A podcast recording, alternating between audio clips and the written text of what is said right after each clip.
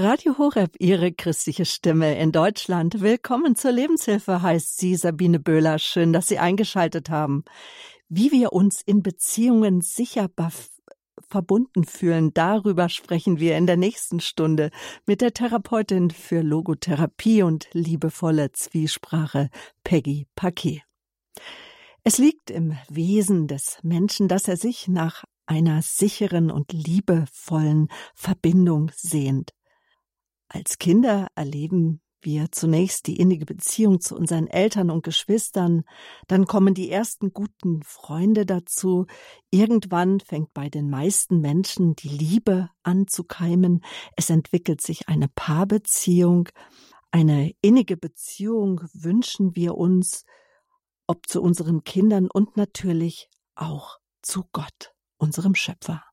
Doch in der Realität erleben viele Menschen in all diesen unterschiedlich geprägten Beziehungen Unwohlsein, Distanz, ich will sogar so weit gehen, Ablehnung und eine große, große Hilflosigkeit.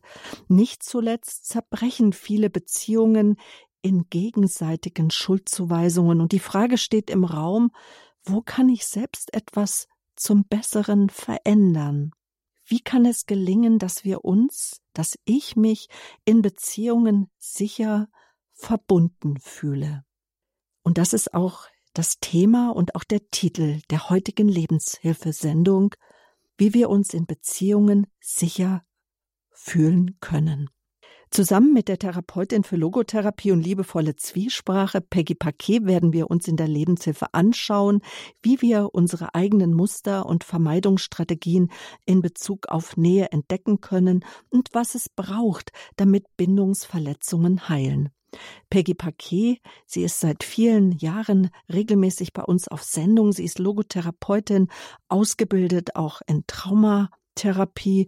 Im Laufe ihrer therapeutischen Tätigkeit hat sie eine körperorientierte Gesprächstherapie zur Heilung von emotionalen Schmerzen, die liebevolle Zwiesprache entwickelt. Die liebevolle Zwiesprache, das ist ihr wichtig, das betont sie immer wieder, kann selbstständig erlernt und eingeübt werden. Und wie, dazu gibt Ihnen gerne der Hörerservice von Radio Horeb Auskunft. Frau Paquet arbeitet in eigener Praxis in Germering bei München, hält Seminare und Fortbildungen. Heute bei uns zu Gast in der Lebenshilfe Peggy Paquet. Herzlich willkommen. Guten Morgen. Guten Morgen, Frau Böhler. Schön, mit Ihnen wieder auf Sendung zu sein. Ja, es geht um Beziehungen, um das Verbundensein. Warum ist es so wichtig, uns mit diesem Thema Bindung und Verbundensein intensiv zu befassen? Also heute für den Einstieg in die Sendung äh, kam mir eine Strophe aus einem sehr bekannten Lied, das ging die Radios rauf und runter, was diese schmerzhafte Verbindungslosigkeit und Kälte unter den Menschen sehr berührend beschreibt. Also dieses Lied Blinde Passagiere von Johannes Oerding. Wir können die Brücken nicht mehr sehen. Zu viele Mauern aus Zement. Wir spüren nicht mehr, was uns verbindet, nur diese Kälte, die uns trennt. Wir sind ein kleiner Teil des Ganzen, doch können das Ganze, das Ganze nicht mehr teilen. So unendlich viele Menschen, aber viel zu oft allein. Und für diese Verbindungslosigkeit gibt es ja viele Ursachen. Ja, wir haben diese enorme Individualisierung in der Gesellschaft und zunehmende Selbstzentrierung. Doch wir als äh, Therapeuten benennen die tiefer liegende Grundursache als diese ungeheilten Bindungsverletzungen oder auch Bindungstraumen. Ja, uns wird ja in den letzten Jahren immer mehr bewusst, wie sehr sich diese, wir sagen ja, entwicklungspsychologischen Aspekte auf unser ganzes Leben und auch auf die ganze Gesellschaft auswirken. Also Grundlage ist die Erkenntnis, dass die ersten Beziehungen und Bindungen eines Kindes den Grundstein für die Entwicklung der gesamten Persönlichkeit bilden. Das heißt, wie wir miteinander in Verbindung gehen, wie viel Nähe und Distanz wir erleben und erleben können, das steht unmittelbar in Zusammenhang mit unseren frühkindlichen und auch bindungstraumatischen Erfahrungen, ob wir eine sichere oder unsichere Bindung erlebt haben. Das prägt unser eigenes Bindungsverhalten, unser Verbindungsverhalten ja, gegenüber unseren Partnern, Freunden und Kindern und bestimmt den Grad des uns verbinden Könnens. Und durch diese uns oft unbewussten Verletzungen sind wir nicht gut verbunden. Also weder mit unserem eigenen Körper, wir fühlen uns verbindungslos mit unseren Mitmenschen, wir können die Natur nicht fühlen, ja, wir gehen raus und es ist schön und wir können das nicht fühlen. Und wir können oft keine wirklich tiefe Verbundenheit mit Gott spüren. Also Trauma erzeugt immer einen Bruch im Verbundensein und hat immer eine tiefgreifende Wirkung auf unser soziales Verhalten und unser spirituelles Erleben. Und deshalb ist ein wesentliches Ziel von Traumaheilungsarbeit, uns mit uns selbst, unseren Mitmenschen und uns wieder mit Gott verbunden fühlen zu können. Mhm. Also wie wir uns in Beziehungen sicher verbunden fühlen können, unser Thema heute hier in der Lebenshilfe. Doch bevor wir ähm, darüber sprechen, wie viele Menschen Bindungsverletzungen betrifft, doch erstmal die Frage, Frau Paquet, ähm, woran merke ich denn, dass ich eine gute Bindung habe? Ähm, wenn ich wenig oder keine Konflikte in Beziehungen habe und mich in Beziehungen sehr entspannt fühle, und äh, mich auch wenig oder kaum angetriggert fühle von Verhaltensweisen anderer Menschen. Also das merke ich sehr an einem Entspanntsein, äh, mich wohlfühlen und offen sein in Beziehungen. Mhm. Und ja, wie viele Menschen betrifft denn nun das Thema der Bindungsverletzungen? Weil es gibt ja seit etlichen Jahren sehr, sehr viele Forschungen auch darüber. Also es scheint echt ein Thema zu sein. Das, das ist echt ein Thema, ja. Mhm. Und ähm, es ist äh, als als ähm, Therapeut selber ist das spannend, diesen Weg mitzugehen mit der Forschung. Und wir können sagen, dass es so gut wie jeden Menschen betrifft, ja. Also wir wissen heute durch diese Forschungen, dass sehr, sehr viele Menschen bindungsverletzt und bindungstraumatisiert sind. Ich, ich streife das nur mal an, das hatte ich in einer anderen äh, Sendung schon mal gebracht, dass wir ja auch diese Geschichte haben in Deutschland der preußischen und nationalsozialistischen bindungsverletzenden Erziehung, das ja äh, dann eine Welle an, an, an transgenerativ weitergegebenen Bindungsverletzungen auslöst, ja. Also wir können sagen, sogar eine bindungstraumatisierte Gesellschaft. Mhm. Nur, dass es eben den meisten Menschen nicht bewusst ist. Und wir beginnen erst nachzuforschen, wenn es in unseren Beziehungen wirklich ernsthafte Schwierigkeiten gibt. Und diese Probleme sind ja keine Zufälle. Das, was uns als kleine Wesen passiert ist, also da, wo dieser Grundstein gelegt wird, ja, und ebenso das, was wir an Bindung nicht bekommen haben. Ja, also das sind ja die Dinge, die passiert sind und die Dinge, die nicht passiert sind. Ja, und das ist ja nicht einfach nur eine bedauernswerte Tatsache, wo wir sagen, das vergessen wir, das vergeben wir und dann muss es gut sein. Nein, das hat alles so tiefe Effekte auf unser Leben, dass es uns auf allen Lebensebenen prägt. Ja, also wir denken ja in der Regel, ich bin so, wie ich bin. Ja, da ist ein Mann sehr verstandesbetont, der findet andere viel zu emotional. Da ist eine Frau sehr schüchtern, die wünscht sich sehr eine Familie, aber sie findet keinen Partner. Da ist ein risikofreudiger Sportler, der es nicht schafft, eine beständige Beziehung zu führen. Da ist eine geschiedene Mutter, die sich permanent enorm anstrengt, um ihr Leben unter Kontrolle zu halten. Das sind nicht unbedingt die Grundwesenszüge dieser Menschen. Ja, das sind Prägungen. Also wir werden beherrscht von unseren frühkindlichen Überlebensmustern, also was wir entwickelt haben, um eine emotional schwere Zeit zu überstehen, ja, auch als Säugling und glauben, dass das unser Wesen ist. Ja, und wir ahnen nicht einmal, dass da ein ganz anderes Ich darunter liegt. Und ich sage, unser echtes, gottgegebenes Wesen. Und dieses echte Wesen ist immer etwas, was andere Menschen wärmt und stärkt und ist mitfühlend und auch in einer beständigen Verbindung mit Gottes Gegenwart.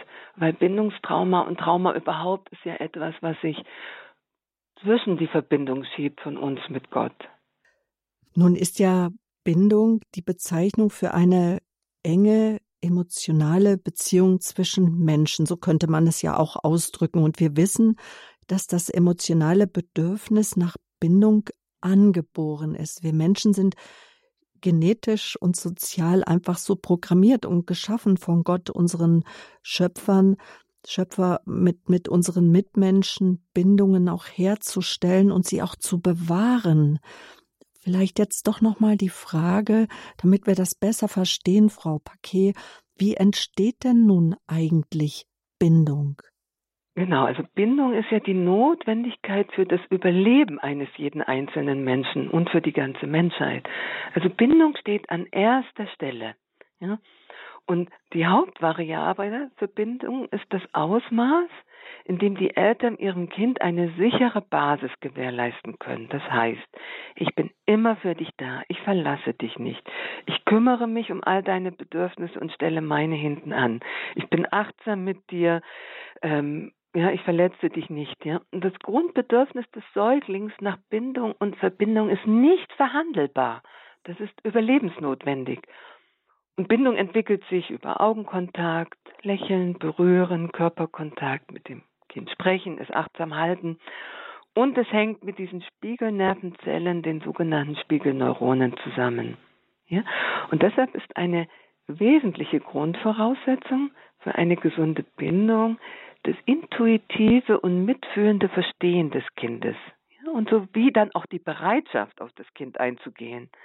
Weil eine Mutter besitzt die besondere Fähigkeit, sich in ihr Kind hineinzuversetzen, ja, es zu fühlen, von innen zu fühlen und sich dadurch aktiv den Bedürfnissen des Kindes anzupassen. Ja, sie kann auf feinfühlige Weise die Zeichen des Säuglings erkennen. Und da gibt von der Bindungsforscherin Mary Ainsworth diesen Begriff die Feinfühligkeit der Mutter als entscheidender Faktor für die Bindungsqualität. Also wir würden heute sagen, die Qualität des Eingestimmtseins.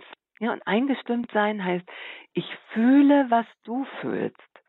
Ne?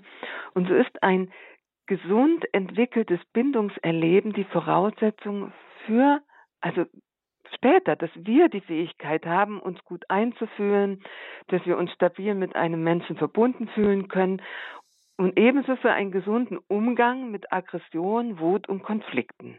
Ja? Und entscheidende Aspekte für uns, das sind entscheidende Aspekte für unsere Bindungsqualitäten. Und da sehen Sie ja schon, dass das sehr viel mit unserem uns verbinden können und verbunden sein zu tun hat. Mhm. Peggy Paquet ist unser Gast hier in der Lebenshilfe bei Radio Horeb. Es geht um Beziehungen, um das gute verbunden sein können in Beziehungen. Aber wie entstehen denn jetzt dann nun Bindungsverletzungen? Ja, ich sage ja auch immer gerne das Wort Bindungsverletzung, was Sie gerade benutzen, Frau Böhler. Ähm, es gibt auch den Begriff Bindungstrauma oder, oder Bindungsstörung, aber ich mag das mit der Verletzung, weil es ja nicht in unserem Freiraum lag und liegt, wenn wir da verletzt werden, ja. Und Bindungsverletzung sagt, dass in der frühen Bindungsphase etwas nicht optimal oder sogar sehr verletzend und destruktiv verlaufen ist. Ja? Und deutliche und massive Verletzungen in der Bindungsentwicklung können sein, dass ein Kind keine sichere Basis hat, dass es zurückgewiesen, ignoriert wird. Mhm. Ja, was häufig übersehen wird, ist diese stille Gewalt, die in der Bindungsphase geschieht. Ein Kind wird ignoriert, äh, ins Zimmer gesperrt oder es wird nicht mit ihm gesprochen, es wird nicht wahrgenommen. Der häufige Mangel an Präsenz der Eltern und wenn ich so die Mütter an den Kinderwagen mit ihren ähm, Mobiltelefonen sehe, da wird mir auch ein bisschen anders, weil da fehlt die Präsenz der Mutter, die diese Resonanz. Das Kind hat kein Gesicht, in das es schauen kann, weil die Mutter in das Mobiltelefon schaut. Natürlich fehlende Berührung, emotionale und körperliche Vernachlässigung oder Misshandlung, also jetzt wir reden wirklich von massiven Verletzungen, ja. Emotionale und körperliche Gewalt, passiert leider immer noch viel zu häufig. Mhm. Und ein häufiger Wechsel von Bezugspersonen. Ja? Und das ist zum Beispiel auch nur mal so am Rande eine Kritik, wenn man die Kinder zu früh in die Krippen gibt, in die Kinderkrippen. Ähm, da passiert ähm, häufig ein Wechsel an den Betreuungspersonen. Schon, schon mal grundsätzlich das Weggeben von der Mutter ist nicht gut, geschweige denn der häufige Wechsel der Bezugspersonen. Ja? Und unsere Bindungssysteme und auch die darin gespeicherte Traumaenergie, das hat eine hohe destruktive Wirkkraft in unseren Beziehungen. Ja, das liegt vor unserem heilen Wesenskern und es braucht wirklich Mut, sich dieser Kraft zu stellen. Aber was uns ja auch häufig nicht bewusst ist, dass, ähm, und dann das, denke ich, hat jeder von uns schon beobachtet, dass bei recht gut versorgten Kindern auch Bindungsverletzungen entstehen können. Also das finde ich ist ein Phänomen, ähm, da muss ich mich immer wieder reindenken. Wie kommt das, Frau Paquet? Also das ist ja jetzt das, was in der Traumaforschung immer mhm. deutlicher wird und wo wir dann wirklich erkennen, dass so gut wie jeden Menschen diese, dieses Thema Bindungsverletzung betrifft, ja, und zwei Hauptfaktoren, wie es da eben zu Bindungsverletzung kommt, obwohl die Eltern sich wirklich bemühen. Das eine eine ist die fehlende Regulation der Gefühle des Kindes. Hm, was heißt das? Das Baby mhm. braucht das Gehirn der Mutter oder des Vaters oder einer nahen Bezugsperson, um seine Gefühle zu regulieren. Sonst wird es von seinen Gefühlen überwältigt und muss diese abspalten. Wenn wir versuchen, ein, ein, uns in einen Säugling hineinzuversetzen, wenn er ein extremes, schmerzhaftes Gefühl erlebt. Ein Säugling versteht nicht, dass das vorübergehend ist. Für einen Säugling ist das ein extrem gefährlicher Zustand. Und deshalb braucht es einen Erwachsenen, der Erwachsene die Gefühle des Babys reguliert. Wenn das nicht geschieht, muss das Kind sich ein Stück abschalten. Und, und wie re reguliert der Erwachsene die Gefühle? Äh, das ge passiert tatsächlich über das Gehirn. Also wenn der Erwachsene und das Nervensystem, wenn der Erwachsene ruhig ist, orientiert sich das Nervensystem des Kindes daran und kann sich entspannen. Also über, über wirklich Resonanz zwischen den beiden. Wenn man mal so eine Mutter beobachtet, die ihr Kind vorne hält, das weint und diese Zugewandtheit der Mutter und wie das Kind sich dann entspannt, das ist wie wenn man das wirklich spüren kann, diese, wie so Wellen, die hin, hin und her gehen. Ja, also das war doch sicherlich auch durch Berührung und ja, aber diese Resonanz weiß man mittlerweile ist das Entscheidende. Das, mhm. das Gehaltenwerden ist wichtig aber wenn der Erwachsene irgendwie abgewandt ist oder selber ähm, hoch, hochgefahren vom Nervensystem, kann er das Kind nicht beruhigen. Mhm. Das Kind orientiert sich am Nervensystem der Bezugsperson. Mhm. Da und das kennen ja viele Mütter. Wenn ich aufgeregt bin und versuche, mein Kind zu beruhigen, es funktioniert nicht. Und das ist das, was ähm, ähm, man den Müttern ja zuerst beibringt, sich selber runterzufahren. Ja, und man nennt das Co-Regulation. Wir kennen das ja auch als Erwachsene. Wenn wir aufgeregt sind und laufen zu dem Partner oder einer lieben Freundin und ähm, sie ist ruhig und ist bei uns, dann können wir uns auch beruhigen. Ja, diesen Begriff der Co-Regulation, der ist ja generell wichtig. Genau, und wenn das Kind eben diese Regulation nicht hat, dann lernt es diese Selbstregulation nicht. Man weiß, dass sich durch diese Regulation über den Erwachsenen diese neuronalen Verbindungen bilden wo das Kind Regulation lernt und dadurch lernt es später Selbstregulation. Und wenn das nicht geschieht, können wir uns als Erwachsene schlechter regulieren und auch schlechter auf Koregulation eingehen. Ja? Also so eine Mutter spürt den Stress des Kindes, wendet sich dem ganz zu und durch dieses Berührung, sanfte Stimme, aber vor allen Dingen durch dieses ruhige, durch diese ruhige Zugewandtheit beruhigt sich das Kind. Der zweite Hauptfaktor ist ein fehlendes oder reduziertes Eingestimmtsein auf das Kind. Ja? Also bei einem fehlenden Eingestimmtsein fühlen die Eltern das Kind nicht oder zu wenig und geben keine adäquate Antwort. Das Kind sendet etwas aus, das teilt seine Erfahrung oder äußert ein Bedürfnis, doch es bekommt keine Antwortreaktion oder eine Reaktion, die unpassend ist, was für das Kind sehr verwirrend ist, ja, weil Eltern, und das unterschätzen wir, geben oft eine mentale Rückmeldung. Ja, ja, sehe ich schon, aber sie schwingen nicht mit. Und zum Beispiel sagt das Kind zur Mama, Mama, ich habe Angst im Dunkeln.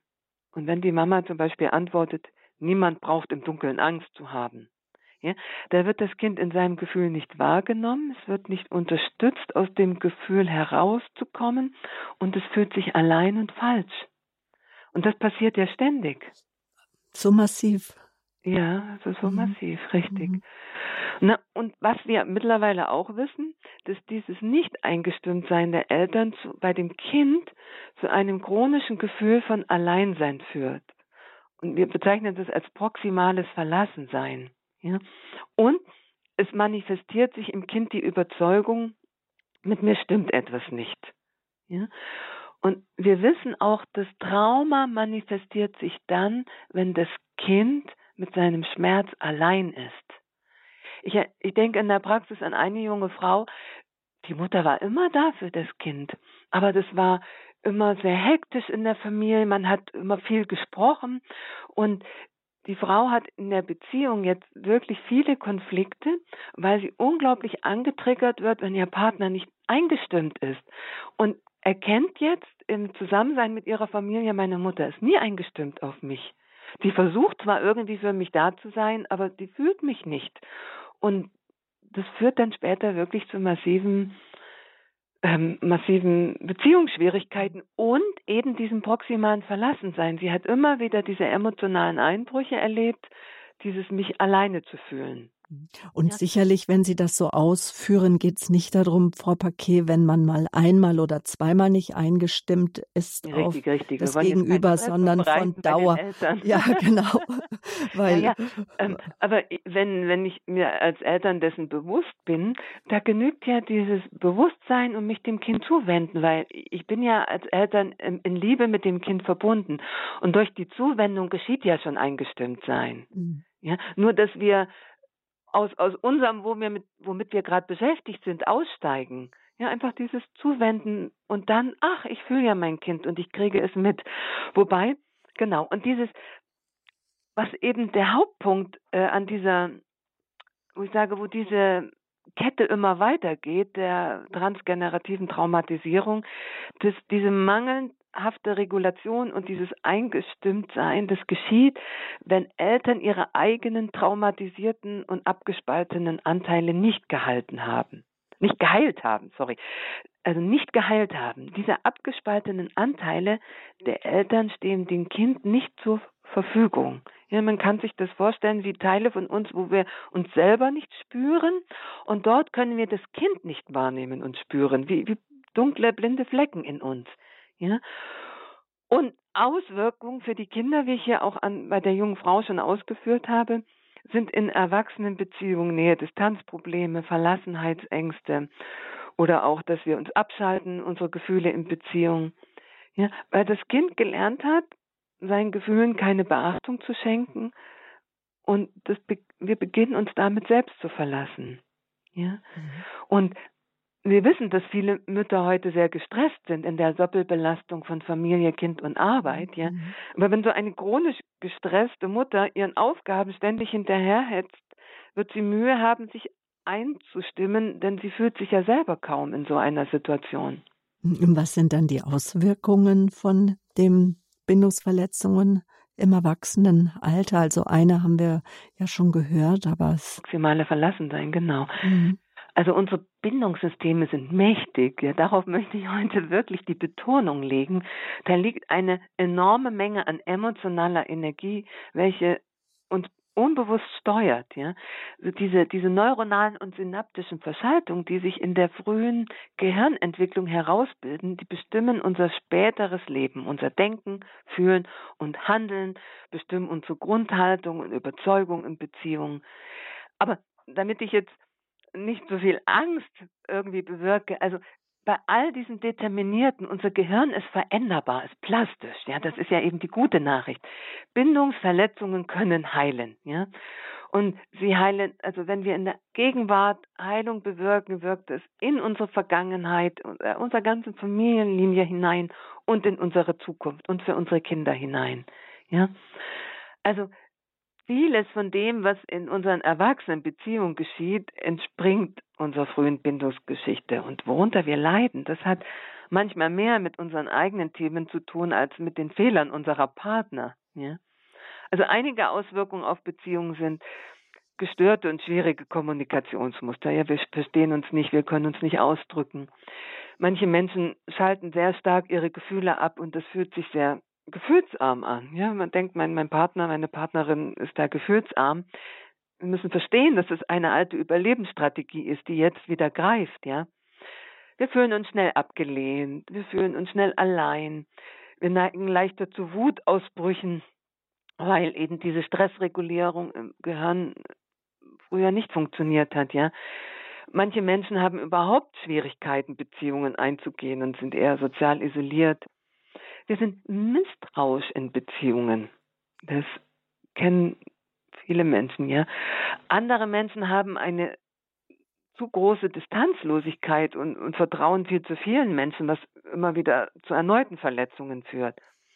Wir haben erhöhte Trennungs- und Verlustängste, überhaupt ein erhöhtes Bedrohungsempfinden, zum Beispiel um die Angehörigen. Ja?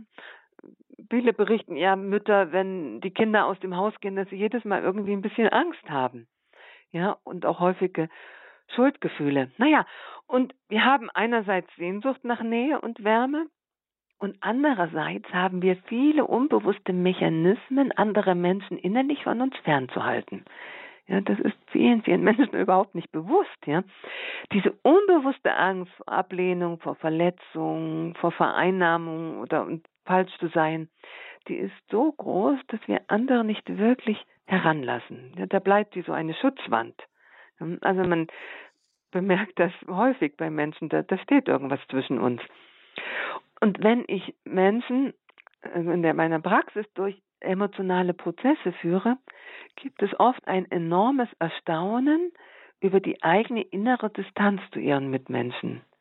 Ja, dass sie eben dieses tiefe Verbundensein nicht oder nur begrenzt fühlen können und dass es da Misstrauen gibt.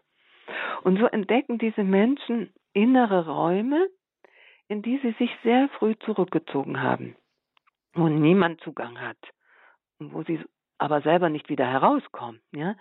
In diesen inneren Räumen, da ist es sicher, beziehungsweise da war es einmal sicherer als draußen. Ja? Das war mal eine wirklich intelligente Lösung, in diesen inneren Räumen zu verschwinden. Früher war das mal eine intelligente Lösung. Und heute hindert es uns daran, wirklich in Verbindung zu gehen, weil da ist es auch verdammt einsam. Ja, und da trennt es uns von unseren Mitmenschen. Und dieses in diesen inneren Räumen, das ist ja eine innere Bewegung, die man auch entdecken kann, ja. Und das haben wir früher entwickelt, weil es uns geholfen hat, durchzukommen, ja, durch schwierige Lebenssituationen durchzukommen, um einem Leiden zu entkommen.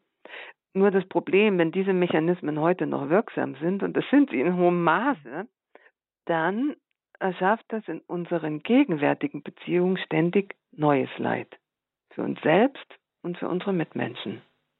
Sagt die Therapeutin für Logotherapie und liebevolle Zwiesprache Peggy Paquet in der Lebenshilfe bei Radio Horeb. Leben mit Gott.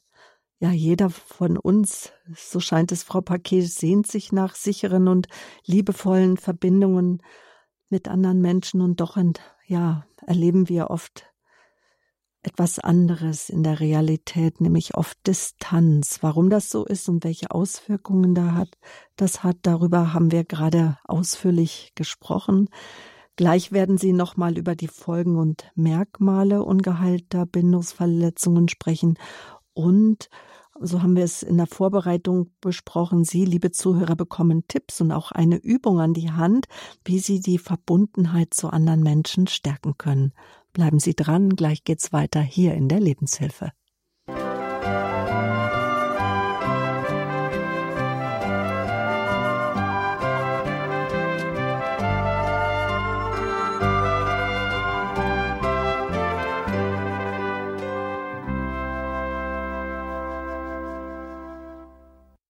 Wie kann es gelingen, dass wir uns in Beziehungen sicher verbunden fühlen? Um diese Frage geht es heute in der Lebenshilfe bei Radio Horeb, Ihrer christlichen Stimme in Deutschland, mit der Therapeutin für Logotherapie und liebevolle Zwiesprache Peggy Paquet. Wie wir unsere eigenen Muster und Vermeidungsstrategien in Bezug auf Nähe entdecken können und ja, was es braucht, damit Bindungsverletzungen heilen, damit, darum geht es heute, Frau Paquet. Und nun jetzt die Frage, ja, welche Folgen haben nun ungeheilte Bindungsverletzungen ja auf unsere gegenwärtigen Bindungsbeziehungen, obwohl wir würden ja so eigentlich jetzt gar nicht reden in diesem Terminus Bindungsbeziehungen.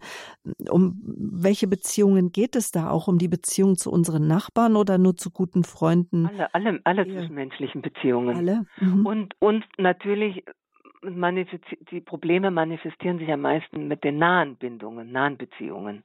Also nahe gute Freunde, Eltern, der Partner. Kinder, nahe Freunde, mhm. nahe Arbeitskollegen. Also da das sind da, wo, also da, wo wir Bindungen eingehen, da, wo Verbindungen entstehen. Und auch wo Erwartungen sind. Also ich muss schon gestehen, ich habe da schon auch dann so Erwartungen. Manchmal ertappe ich mich in die Beziehung hinein. So wie ich auch die Erwartung habe an Gott, dass er sich um mich kümmert. Und ja, ja, ja, ja. Und das ist ja auch ein schmaler Grad. Da muss man schauen, dass man nicht an einer Seite hinunterpurzelt mit den Erwartungen. Das eine ist, dass es ähm, sehr gesunde Erwartungen in Beziehungen gibt. Und wenn die nicht erfüllt werden, dann dürfen wir auch erkennen, dass das keine gute Beziehung für uns ist. Und dann gibt es ganz oft Erwartungen in nahen Beziehungen, die aus unseren jungen Anteilen kommen, die eigentlich zu unseren Eltern gehören. Und genau, das ist ein ganz eigenes Thema, liebe Frau Böhler. ähm, wir waren ja bei den Folgen auf unsere gegenwärtigen Beziehungen. Also wir müssen verstehen, dass Trauma nicht das ist, was uns zugestoßen ist, also nicht die Geschichte, sondern das, was in uns passiert also als Folge davon, was uns zugestoßen ist. Also die Effekte in unserem Nervensystem und wir sagen ja dazu die gespeicherten emotionalen Ladungen. Also wenn ich in einer Situation eine massive Angst erfahren habe, wo mir etwas zugestoßen ist, ja, dann ist das Trauma eben nicht die Situation, wo mir das zugestoßen ist, sondern die Angst, die in meinem Nervensystem noch gespeichert ist. Ja. Also als Folge in unseren Beziehungen sind natürlich oft intensive Konflikte, ja. Es gibt eine ständige Wiederholung bzw. Reinszenierung von Beziehungskonflikten und Ehepartner erzählen mir oft, dass sie immer wieder den gleichen Streit haben, manchmal mit den gleichen Worten, ja. Und was stattfindet, sind permanent Elternprojektionen und Übertragungen. Also zum Beispiel, wir unter dem stellen dem Partner, dass er uns kontrollieren will eben weil wir in unserer Kindheit vielleicht Kontrolle erlebt haben.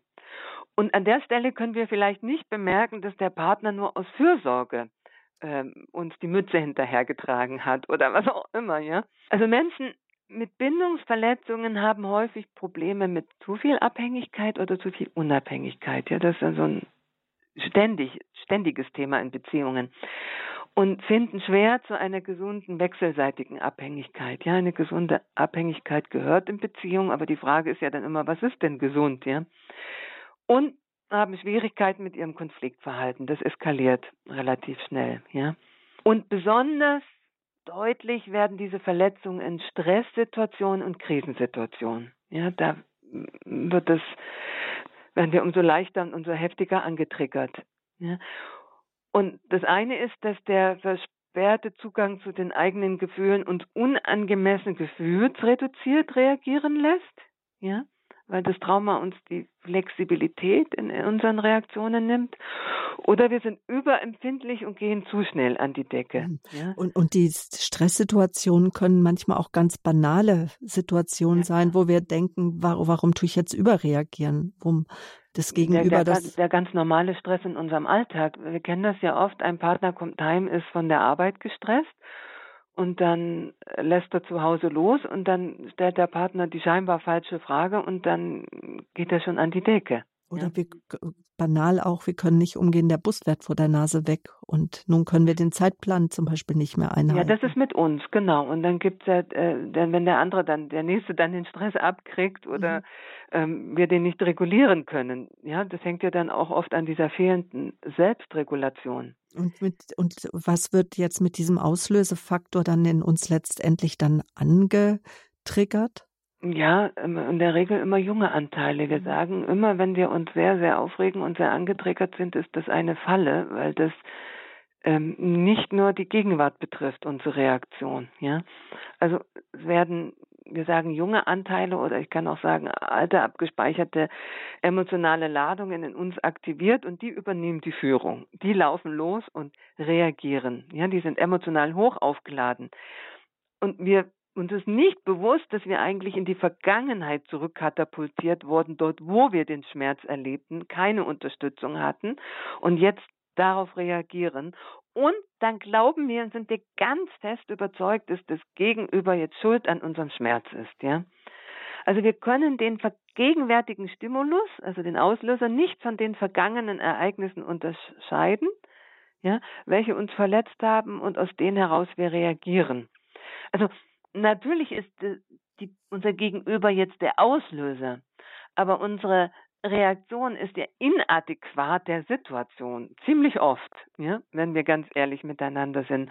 Und da hängt immer alter Schmerz dran. Mhm. Und wenn uns, uns das bewusst wird, dann lernen wir uns wieder einzufangen. Also Sie können sich vorstellen, wie wenn so ein junger Anteil von Ihnen losläuft und da einen Zwergenaufstand macht und Sie fangen wieder ein. Also Sie wir nehmen das wieder zu uns, sind wieder mehr bei uns und können dort, dort als Erwachsene reagieren. Ja? Eine weitere Auswirkung auch diese fehlende oder zu, zu massive Grenzen. Ja?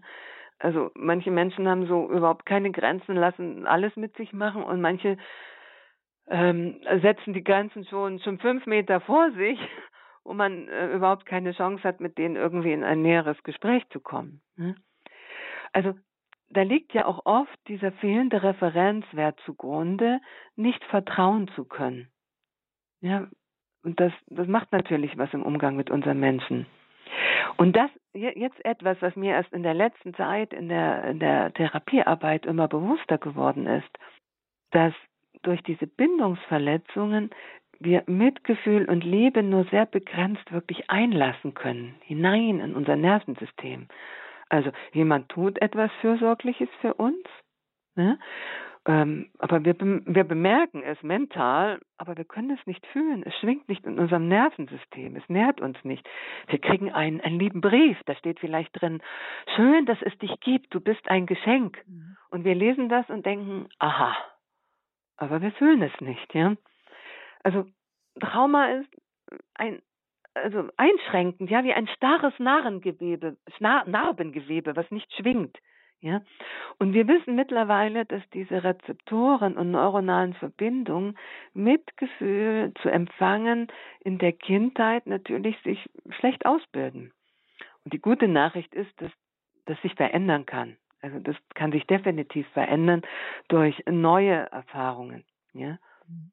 Und Ungeheilte Bindungsverletzungen führen zu der Neigung, die eigenen verletzenden Bindungserfahrungen an die eigenen Kinder weiterzugeben. Ja? Also die Wiederholungsgefahr ist hoch, wenn die eigenen Verletzungen nicht geheilt werden. Also ein Beispiel. Ein Kind ist wütend, hat einen Wutunfall. Wenn wir nicht in der Lage sind, unsere eigene Wut gut zu regulieren und die dadurch angetriggert wird, haben wir nur die einzige Chance, das irgendwie zu handeln, indem wir die Wut des Kindes unterdrücken, damit es nicht eskaliert. Und das Kind dann wieder seine Lebensenergie zurücknehmen muss, ja, und dann wird diese äh, Bindungstraumatisierung immer weitergegeben. Und noch ein Punkt, das mir in der Praxis auch häufiger begegnet. Manche Frauen haben so sehr den Fokus darauf, Bindung von außen zu bekommen, dass sie, dass zu wenig Aufmerksamkeit für die eigenen Kinder übrig bleibt. Also vom Partner oder dass sie einen Partner suchen. Mhm. Mhm. Oder auch vielleicht auch noch nicht abgenabelt von den Eltern, kann sowas auch mit ja, hineinschwingen. Ja, genau. Mhm. genau was bei mir jetzt gerade hängen geblieben ist. Und ich denke, das kennt jeder für, von uns, wenn wir einem Menschen was Liebevolles sagen, was Anerkennendes und sei es einfach nur, das Essen hat gut geschmeckt oder du hast jetzt einen schönen mhm. Pullover, dann, ach nee, der ist doch uralt, der Pullover oder nee, das Essen, das war, war jetzt nix. Und ähm, wo wir dann aber manchmal schon wissen, ja, die Person kann das einfach schlecht annehmen. Und das ist ja oft so das Erste, dass wir es bei anderen erkennen. Und jetzt laden Sie uns auch ein, zu reflektieren hier in der Lebenshilfe bei Radio Horeb, ja, wie unsere eigenen Bindungsmuster so sind, wie wir uns in Beziehungen sicher verbunden fühlen können. So ist die Lebenshilfe heute überschrieben. Peggy Paquet ist mein Gast. Sie ist ausgebildet in Traumatherapie. Sie ist Therapeutin für Logotherapie und liebevolle Zwiesprache. Okay, wir haben jetzt viel über Bindungsmuster gehört und über Bindungsverletzungen, aber Welche Merkmale haben denn nun diese Muster, Frau Paquet? Mhm. Genau, also das würde jetzt mehrere Sendungen füllen, darum mache ich es ein bisschen kompakt.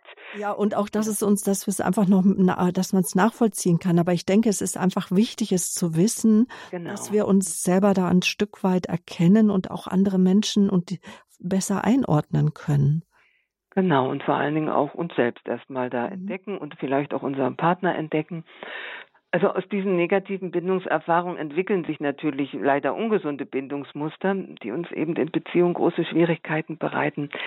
Und bevor diese Frage kommt, nehme ich sie schon mal vorweg, welche, mhm. Welche Bindungsmuster sich entwickeln, weiß man heute soweit, das bestimmen genetische Anlage und Erziehung. Ah, okay. Mhm. Und ich gehe nochmal von der sicheren Bindung aus, so als Referenzpunkt. Also wenn wir uns sicher verbunden fühlen, fühlen wir uns generell mit anderen Menschen sicher und geborgen. Wir können uns gut selbst regulieren und können uns von anderen gut unterstützen lassen. Wir haben Vertrauen, dass die meisten Menschen uns wohlgesinnt sind. Wir können Konflikte gut lösen. Also das heißt, Konflikte treten auf, dauern aber nicht lang und die Beziehung bleibt stabil in einem Konflikt, ja. Und wir fühlen uns einander nah und können gut für den anderen da sein. So, jetzt das erste ähm, Bindungsmuster, was aus einer unsicheren Bindung entsteht, ja, das die vermeidende Bindungsstruktur. Das heißt, enge Beziehungen sind schwierig für uns und die lösen Stress aus. Ja? Und wir sagen, wir gehen zu weit raus aus der Beziehung, um unsere Ängste zu regulieren. Ja, manche gehen da zu nah ran und manche gehen zu weit weg aus der Beziehung. Und hier gehen wir zu weit weg, um unsere Vereinnahmungsängste zu regulieren. Wir sind eher angespannt in engen Beziehungen. Wir brauchen schnell wieder Distanz. Und, und wir fühlen uns übermäßig unabhängig. Ja, das ist ganz wichtig, unabhängig mhm. zu sein. Ich, ich hänge jetzt gerade noch an der dass wir rausgehen aus der Beziehung. Inwiefern gehen wir raus? Verlassen wir dann den Raum? Also äh, Schluss nein, machen wir nicht. Wir innerlich weg. Das, das spürt mhm. man auch, wenn man so jemanden äh, als Gegenüber hat. Also kann man keine Nähe herstellen. Der, das ist ja wie so eine innere Bewegung, die nach hinten weggeht. Mhm. Ja? Also das ist mir zu nah. Jetzt kann ich vielleicht physisch den Raum nicht verlassen. Also das ist auch eine Möglichkeit, den Raum physisch zu verlassen. Aber es ist, dass ich äh, mich irgendwie so zurückziehe, dass ich ähm, keine Nähe habe mit dem anderen, mhm. weil Nähe einfach Stress bereitet. Und das kann ich auch selber spüren, dass ich. Wenn ich beginne, das zu reflektieren, für manche Menschen ist das ja so normal. Also die, die halten sich da, sagen, das ist halt so. Und bevor sie bemerken, dass das ähm, ein Muster ist, was da abläuft, Mhm. Ich, ich Aber glaub, wir können das als Gegenüber auch gut spüren. Ob uns jemand, also ich habe da in, in Kursen mache ich so Übungen hinweg gegen, da kann man ganz genau spüren, ob mir jetzt jemand zu nahe kommt oder sehr nahe kommt oder ob jemand innerlich weggeht oder ob mich jemand wegschiebt. Das kann man sehr gut spüren. Und da sind die, die Übenden immer sehr erstaunt, wie gut man das spüren kann. Ja? Mhm. Aber das Wichtige ist, dass das Stress macht nah zu sein oder eine gewisse Nähe zu haben und dann innerlich weggehen muss. Und mitunter auch physisch weggeht. Ja. Also diese vermeidende Bindungsstruktur äh, kann schwer um Hilfe bitten, kann ebenso schwer die eigenen Bedürfnisse äußern, ist eher verstandesbetont, ja, und hat eher einen schwierigen Zugang zu den eigenen Gefühlen. Und ein Merkmal ist auch, dass es so eine Sehnsucht nach dem idealen Partner, der idealen Partnerin und dem idealen Freund immer so nach diesen Idealen gibt. Das ist ein, ein, ein Merkmal, ja. Und das Gefühlsgrundmuster, das ist ein wichtiger Punkt. Das Grundmuster ist, woran wir glauben, heißt, Bindung bedeutet Freiheitsverlust und Selbstverlust. Ja? Im Gegensatz jetzt zu der abhängigen Bindungsstruktur, die geht eher zu nah ran, um ihre Verlassensängste zu regulieren, die fühlt sich abhängig, die verliert sich im anderen. Und die braucht den anderen, um ihre Gefühle zu regulieren. Ja klar, aus der Bindungsverletzung ähm, geht sie zu nah ran und braucht den anderen. Und gerade die kann eben Mitgefühl und fürsorgliches Verhalten nur schwer wahrnehmen, weil ihr Fokus auf dem Mangel liegt. Was brauche ich? Was brauche ich hier? Die abhängige Bindungsstruktur vertraut sich selbst nicht und hat eben keine gesunden Grenzen. Die lässt andere weit über ihre Grenzen gehen und die kann schwer allein sein. Und ganz wichtig, dieses Gefühlsgrundmuster der abhängigen Bindungsstruktur, damit arbeite ich oft in der Therapiearbeit mit diesem Muster ist, Was muss ich aushalten, um mit dir in Verbindung sein zu können? Ja, was ertrage ich nur, damit ich mit dir die Bindung halte? Und dann haben wir noch die desorientierte Bindungsstruktur. Das ist ähm, teilweise eine Kombination aus vermeidend und abhängig plus zusätzlicher Merkmale. Also die zusätzlichen Merkmale jetzt hier. Ein starker Wechsel zwischen extremen Gefühlszuständen.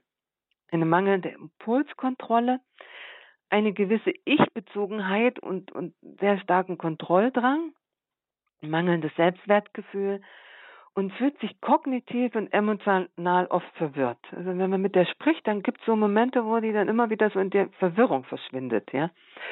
Und sie quälen sich mit sehr gemischten und wechselnden Gefühlen und haben starke Ängste. Das jetzt mal in Kürze mhm. zusammengefasst. Mir, ähm, mir stellt sich jetzt gerade die Frage, diese destruktiven Bindungsstrukturen oder überhaupt diese Bindungsstrukturen, ob das mehr Männer oder Frauen, mhm. äh, Männer oder Frauen betrifft, wer sich da ja jetzt einfach mehr angesprochen fühlen kann. Naja, das eine ist, dass wenn ich jetzt mit jemandem arbeite, der einen äh, Anteile einer abhängigen Bindungsstruktur hat, ähm, haben die meisten Menschen ja auch Anteile von einer sicheren Bindung. Mhm. Mehr oder weniger. Ja. Und ähm, ich kann Ihnen ganz klar sagen, Männer bilden eher eine vermeidende Bindungsstruktur aus und Frauen eher eine abhängige Bindungsstruktur, was wohl evolutionsbiologisch bedingt ist, soweit ich das gelernt habe und für mich auch eingängig ist, dass wenn Männer Stress haben, äh, ziehen sie los und kämpfen sich durch. Und wenn Frauen Stress haben, äh, oder eine Gefahr, dann suchen sie mehr Verbindungen in der Gruppe und äh, schauen, dass sie das gemeinsam schaffen. So. Und für Frauen ist ja oftmals auch das Heim ganz wichtig, das Heimelige, das Nest sozusagen, genau, also der Rückzug. Unsere äh, Gruppe zu Hause, wenn wir ja. mal an die mhm. Stammesgeschichte denken. Ja. Und, und das ist auch so, dass man sagt, also ich kann Ihnen das jetzt nicht verifizieren, aber ich kann Ihnen das mal aus der Literatur sagen, dass ähm, bei der vermeidenden Bindungsstruktur haben wir 80 Prozent männlich, 20 Prozent weiblich und bei der abhängigen 80 Prozent weiblich und 20 Prozent männlich. Ungefähr. Aber jetzt Lösungen. Wir kommen zum schon fast so an das Ende unserer Sendung hier in der Lebenshilfe, wie wir uns in Beziehungen sicher äh, verbunden fühlen können. Was braucht es denn nun, um ungesunde Bindungsmuster zu, ja, zu verändern und um ähm, und damit auch diese tiefen Verbindungsverletzungen, ich nenne es jetzt mal Verbindungsverletzungen, damit sie heilen können. Also das wichtigste Credo nach all dem, was wir bis jetzt äh, gesagt und gehört haben, ja, also Bindungsverletzungen können heilen. Und das ist ein Weg. Das mhm. ist nicht mal so schnell geheilt. Aber immerhin gibt es überhaupt Werkzeuge, das zu heilen. Die gab es vor einigen Jahren noch gar nicht, ja. Und es braucht unsere Zuwendung, braucht und braucht kompetente Begleitung, weil das ist ja in dieser frühen Phase entstanden. Und es lohnt sich wirklich, ja. Und dazu brauchen wir natürlich auch Menschen, auf die wir uns verlassen können, denen wir vertrauen können. Zum Beispiel Prozesse, in denen der Therapeut, die Therapeutin tief eingestimmt ist, die helfen, neuronale Verschaltungen zu verändern. Durch tiefgehende neue innere Erfahrungen können wir die alte Kodierung tatsächlich im Gehirn verändern und korrigierende Erfahrungen machen. Ja? Und ich unterteile jetzt mal, also diese sehr früh entstandenen und tiefgehenden Bindungsverletzungen, da ist es wichtig, sehr langsam vorzugehen, nicht zu überfordern, weil die Menschen ganz oft mit einem Wunsch nach schneller Heilung kommen. Da ist so ein Druck drin und dieser Druck selbst ist ein Traumasymptom. Wenn die das einmal verstehen, lernen sie sich da in den Prozess hinein zu entspannen. Man muss natürlich Vertrauen aufbauen, man braucht diese empathische Resonanz, die eben früher nicht da war, die ist ganz wichtig. Und je mehr ich wirklich verkörpert bin als Therapeut und geklärt, umso mehr schwingt diese empathische Resonanz. Ähm, Menschen müssen diese Selbstregulation lernen, sich selber wieder beruhigen zu können. Dazu hilft Meditation, Atemtechniken, Körperübungen. Und sie lernen das Zulassen von Koregulation, sich in Gegenwart anderer zu beruhigen und sicher zu fühlen. Und dazu gibt es zum Beispiel therapeutisch tiefgehende Interventionen über Augenkontakt, ja, wo, wo das Nervensystem des Gegenübers lernt, da ist jemand und es ist sicher und ich kann mich entspannen. Ja, und ein wichtiger Punkt ist ja diese Unterstützung, sich dem eigenen inneren Erleben zuzuwenden, also Körperempfindung und Gefühle fühlen und erleben zu können, was wir vorher abgespalten haben. Ja, also Verlassensängste, Scham, Trauer und schmerzhafte Gefühle dadurch heilen zu können und und auch Wut, ja. Und da setze ich ja mit äh, meiner therapeutischen Arbeit der liebevollen Zwiesprache gerne an oder die ist ein, ein wesentlicher Baustein. Und dass wir dadurch, auch wenn wir durch diese schmerzhaften Gefühle gehen, mit diesen Prozessen Mitgefühl für die eigenen verletzten Anteile entwickeln. Und das ist so heilsam. Mitgefühle, eine der, ein Aspekt von, von Liebe, der eine enorm heilsame Kraft hat, ja. Und wir nähren die Erfahrung nach, im Schmerz nicht allein zu sein. Mhm. Allein das macht eine Neuverschaltung, da bin ich nicht allein. Mhm. Und ähm, welche therapeutischen Interventionen sind weiterhin noch wichtig zur Heilung von Bindungsverletzungen oder braucht es auch immer die therapeutische Intervention oder kann ich auch heil werden, in gesunden und guten Beziehungen, dass ich, wenn ich aus dem Elternhaus vielleicht rausgehe oder ich war vielleicht auch lang alleine und gehe in eine gute, liebevolle Paarbeziehung hinein. Also ich frage mich dann manchmal, kann es auch von selbst heilen, auch mit Gottes Hilfe sozusagen? Gottes Hilfe ist ja überall dabei. Auch selbst mitten im Prozess der liebevollen Zwiesprache zapfen wir sozusagen Gottes Hilfe an. Ähm, ich möchte eine ehrliche Antwort darauf geben. Wenn wir wirklich frühe Bindungsverletzungen haben, ähm, können wir das nicht ganz allein. Also ich habe ja eine Methode entwickelt, die man alleine machen kann und die man in einem therapeutischen Setting machen kann. Aber um letztendlich zu erkennen, dass wir nicht alles alleine machen können, weil äh, wir müssen verstehen, diese frühen Bindungsverletzungen sind ja in der Beziehung entstanden und deshalb braucht es neue korrigierende Erfahrungen in Beziehungen. Und deshalb ist die Mischung auf dem Heilungsweg, ich kann eine ganze Menge alleine machen, mit Meditation, mit äh, Körpertherapie, mit der liebevollen Zwiesprache. Ich kann die lernen, ich kann die alleine durchführen. Und es braucht immer mal wieder ähm, und es braucht auch ein Gegenüber, ein mhm. Therapeut, ein geschulter Seelsorger. Ähm, auch ich arbeite weiter mit einer Kollegin, ob es mir gut geht oder nicht gut geht. Ich arbeite kontinuierlich weiter. Wir haben unsere Termine, wir arbeiten miteinander als Kollegen. Ähm, selbst wenn es kleine Situationen sind im Alltag und dann entdeckt man, da liegt doch was drunter, immer diese in Bewegung bleiben und dieses gegenüber zu haben und das ist so nachnährend, so, so, eigentlich so erstaunlich, auch, was da geschehen kann. Auch ja? zur Persönlichkeitsentwicklung dann einfach auch nicht.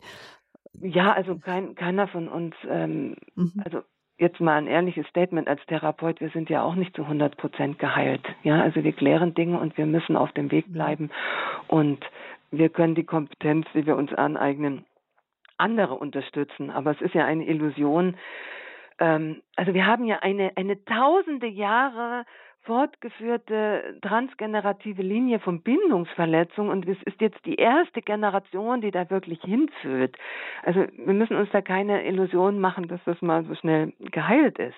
Genau, aber zu Ihrer Frage. Zu den, genau, therapeutischen genau. Interventionen, genau. genau. Also ein wichtiger Punkt ist, den Verlust, den Mangel zu betrauern, ja, in einem sicheren gehaltenen Rahmen damit etwas Neues entstehen kann, ja, dass wir uns natürlich unser Bindungsmuster bewusst werden, Verantwortung dafür übernehmen, das klingt so lapidar, ist manchmal gar nicht so einfach, weil nur wir selbst können etwas verändern und unsere Überlebensmuster wirklich erkennen, entschlüsseln und durch gesündere Verhaltensweisen ersetzen. Manche Menschen müssen die Stärke entwickeln, verletzlich zu sein, auch weiche und verletzliche Gefühle zuzulassen, ähm, unterscheiden lernen zwischen toxischer und gesunder Abhängigkeit, gesunde Autonomie entwickeln, realistische Erwartungen an sich selbst entwickeln, ja, und ganz wichtig, Schuld- und Schamgefühle zu heilen, ja, zum Beispiel über die Prozesse mit der liebevollen Zwiesprache ist so wichtig, weil genau die stehen einer tiefen Liebe und Bindung im Weg. Das sind wie so, wie so Mauern, die dazwischen stehen, ja. Wichtig, wirklich wichtig sind auch Meditationen zur Beruhigung unseres Nervensystems und ähm, das also Selbstliebe, mehr Lebensfreude, äh, mehr Selbstvertrauen. Das sind ja Nebeneffekte, wenn wir all diese schmerzhaften Aspekte in uns heilen, ja. Und hier ist wichtig nochmal zu sagen, wir sind im christlichen Radio und ich halte wirklich viel von Gebet und Meditation und das ist notwendig in unserem Leben. Aber wir können diese Bindungstraumata nicht wegmeditieren und nicht wegbeten, weil es sitzt wirklich tief in unserem körperlichen Nervensystem und da braucht es eben diese gezielten Traumatherapiemethoden, die es jetzt ja Gott sei Dank schon gibt, um diesen gespeicherten Stress im Nervensystem zu lösen. Ja. Genau. Und wir können ja wirklich Traumatherapie auch verstehen als ein Weg, diesen Schutz, den Müll des Traumas wegzuräumen, damit unser Geist wieder frei ist zu empfangen.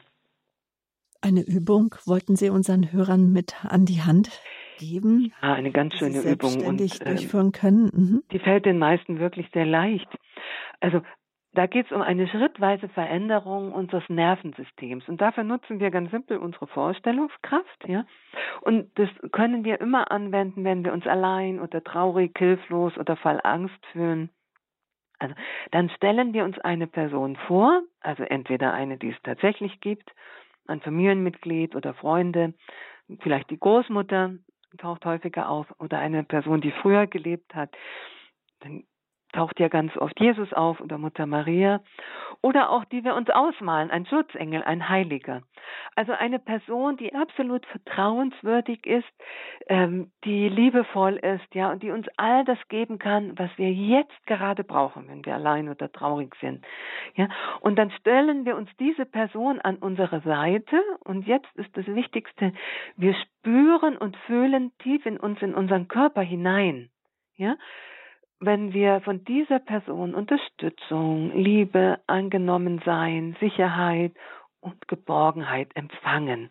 Also wir stellen uns das nicht nur im Kopf vor, sondern mit jeder Zelle unseres Körpers empfangen wir und lassen das hinein und erforschen all die angenehmen Gefühle und Empfindungen, die da auftauchen und bleiben da eine ganze Weile da, und, und erfahren, dass es uns da wieder besser geht, ja. Und je öfter wir diese Übung machen, umso mehr geben wir unserem Gehirn neue positive Erfahrungen, weil unser Gehirn kann nämlich nicht richtig unterscheiden zwischen realer oder vorgestellter Erfahrung, ja. Und so kann selbst das Imaginierte heilsam in uns wirken. Und wie können wir das jetzt in den Alltag mit ein beziehen oder wie können wir uns auch im Alltag gegenseitig stärken in der Verbundenheit, Frau Paquet? Genau, das war so Ihre Frage auch, äh, brauchen wir immer einen Therapeuten? Nein, ja. wir können viele Dinge miteinander tun. Also das eine uns ist überhaupt mal mehr auf Menschen und Kontakte einzulassen. Das betrifft ja einige Menschen und uns im präsenten Zuhören üben. Also ich erzähle jetzt niemandem etwas Neues. Ich zähle ja ein paar Dinge auf und mache sie nochmal wieder bewusst, ja. Also wirklich dem anderen zuhören und nicht mit unseren eigenen Dingen beschäftigt sein. Und ein wichtiger Punkt, den viele gar nicht so mitbekommen, klar und ehrlich kommunizieren, nicht so durch die Blume. Viele Menschen, die reden so von hinten durch die Brust ins Auge, sagt man, wo man denkt, was meinen die jetzt eigentlich? Was wollen die mir eigentlich sagen? Und meinen dadurch ein Bedürfnis oder wollen uns etwas mitteilen, was sie nicht möchten? Also dieses klare Kommunizieren miteinander ist enorm wichtig, um uns aufeinander zu beziehen. Natürlich einfühlen und Mitgefühl zeigen kleine Aufmerksamkeiten. Also ich denke an einen Termin, die die andere Person hat und frage nach, zum Beispiel, was kam denn bei der Untersuchung heraus? Ja, wir denken manchmal dran und tun es nicht. Und das ist aber so heilsam für das Verbundensein, dass wir ähm, uns im Blickkontakt üben. Und ein wichtiger Punkt, einen angemessenen Kontakt, ja, also dass Nachrichten zeitgerecht rein und rausgehen. Manche Menschen antworten erst, wenn ich ja schon gar nicht mehr weiß, was ich ihr geschrieben habe, ja, und da ist die Verbindung schon wieder abgerissen. Also eine, man weiß, dass Menschen mit einer sicheren Bindung wirklich zeitgerecht antworten. Ja, so wie es in ihren Alltag passt, aber doch, dass die Verbindung aufrecht erhalten wird und signalisiert damit Interesse. Ja, dass wir auch äh, uns nicht vor Körperkontakt scheuen, wenn er angemessen ist, eine Umarmung verschenken. Dass wir uns Zeit nehmen für gemeinsame Aktivitäten, um die Verbindung aufrechtzuerhalten. Und dass wir bei Konflikten nicht gleich den Kontakt abbrechen, ja, dass wir ähm, uns auf, auf Herausforderungen in Konflikten einlassen, ja, und nicht gleich weglaufen, und nicht mehr miteinander reden, weil wenn wir das wieder aufräumen, auch wenn das im Moment anstrengend und aufregend ist, ja, vertieft sich die Beziehung, entsteht mehr Vertrauen, wir können etwas auflösen, ja. Naja, und es geht darum, ein Radar für Zuneigung und positive Signale zu entwickeln. Wo kommt mir etwas entgegen? Ja, ich, ich richte mich ganz bewusst darauf aus, was andere Gutes für mich tun. Und ich achte mehr darauf, was ich an anderen positiv finde, als, als das Negative. So, jetzt habe ich ein paar Punkte aufgezählt und ich würde gern anregen, dass man sich ein oder zwei Punkte pro Woche vornimmt und da bewusst daran übt. Dann passiert da tatsächlich Veränderung, weil wenn ich jetzt zu viel im Kopf habe, kann ich das nicht umsetzen, aber wenn ich ein oder zwei Aspekte nehme, ich übe mich im Zuhören oder ich äh, achte darauf, dass meine Nachrichten zeitgerecht wieder rausgehen und so weiter. Eine Woche. Und dann verändert sich schon was. Ich ähm, lerne, also erweitere mein Spektrum sozusagen. Mhm. Genau, was wird sich dann verändern? Ja, also diese Arbeit an den Bindungsbeziehungen, äh, Bindungsverletzungen, die Heilung, die ist ja unglaublich ähm, lohnenswert und gewinnbringend. Ja, wir kommen mehr bei uns selbst an. Wir fühlen uns ganzer und entwickeln mehr Mitgefühl für uns selbst und automatisch für unsere Mitmenschen. Ja? Und wir bekommen natürlich Wahlmöglichkeiten. Wenn ich eine ähm, Situation erlebe, dann bin ich nicht mehr meinen Gefühlswellen so ausgesetzt, sondern kann zum Beispiel sehen, woraus der andere gerade reagiert oder sage, ich ziehe mich erstmal zurück und reguliere mich, ja. Also diese Fähigkeit, uns selbst zu regulieren, ist Gold wert, ja. Wir können mehr Unterstützung zulassen und mehr Mitgefühl empfangen, ja, nährt uns natürlich mehr. Und was ganz schön ist, wir fühlen uns sicherer in der Welt und mit anderen Menschen, ja. Und wir fühlen uns selber liebenswerter und wertvoller und können uns dadurch authentischer zeigen. Und es gibt natürlich weniger sinnlose und verletzende Konflikte. Ja, und so entwickeln wir uns mit unseren unsicheren und ungesunden Bindungsanteilen mehr hin zu einer sicheren Bindung. Ja, und das Schönste ist natürlich, dass da, wo wir Trauma heilen, auch immer mehr Verbindung zu Gott entsteht. Ja, und das, da habe ich so schon wunderschöne E-Mails bekommen von Menschen, die ähm, diesen Erfahrungen einfach sehr beglückt sind. Mhm, auch bei Radio Horeb bekommen wir da auch immer wieder Rückmeldungen, weil auch gerade die Hörerfamilie auch dadurch auch Heilung erfahren im eigenen Leben, Stabilität, ja, durch das Verbundensein in der Radio Horeb Hörerfamilie, zu der Sie ja auch mitgehören. Frau ja, da fühle ich mich auch zugehörig, genau. Also, und mit dem Wissen um Bindungsverletzungen bekommen, wir natürlich dieses mehr Mitgefühl für uns selbst und dieses Erkennen, es ist nicht meine Schuld, traumatisiert zu sein. Ja, wir dürfen mitfühlen, auf uns selbst schauen und so lernen wir uns gegenseitig zu sehen mit dem, was uns geschehen ist und nicht in dem, was mit uns nicht stimmt. Ja, und dann können wir ohne uns selbst negativ zu bewerten, die Verantwortung für unseren eigenen Heilungsprozess übernehmen. Denn wenn die Welt heilen soll, dann dürfen wir mit der Heilung bei uns selbst beginnen. Das nehme ich jetzt mal als Abschlusswort. Dankeschön, wie wir uns in Beziehungen sicher verbunden fühlen können.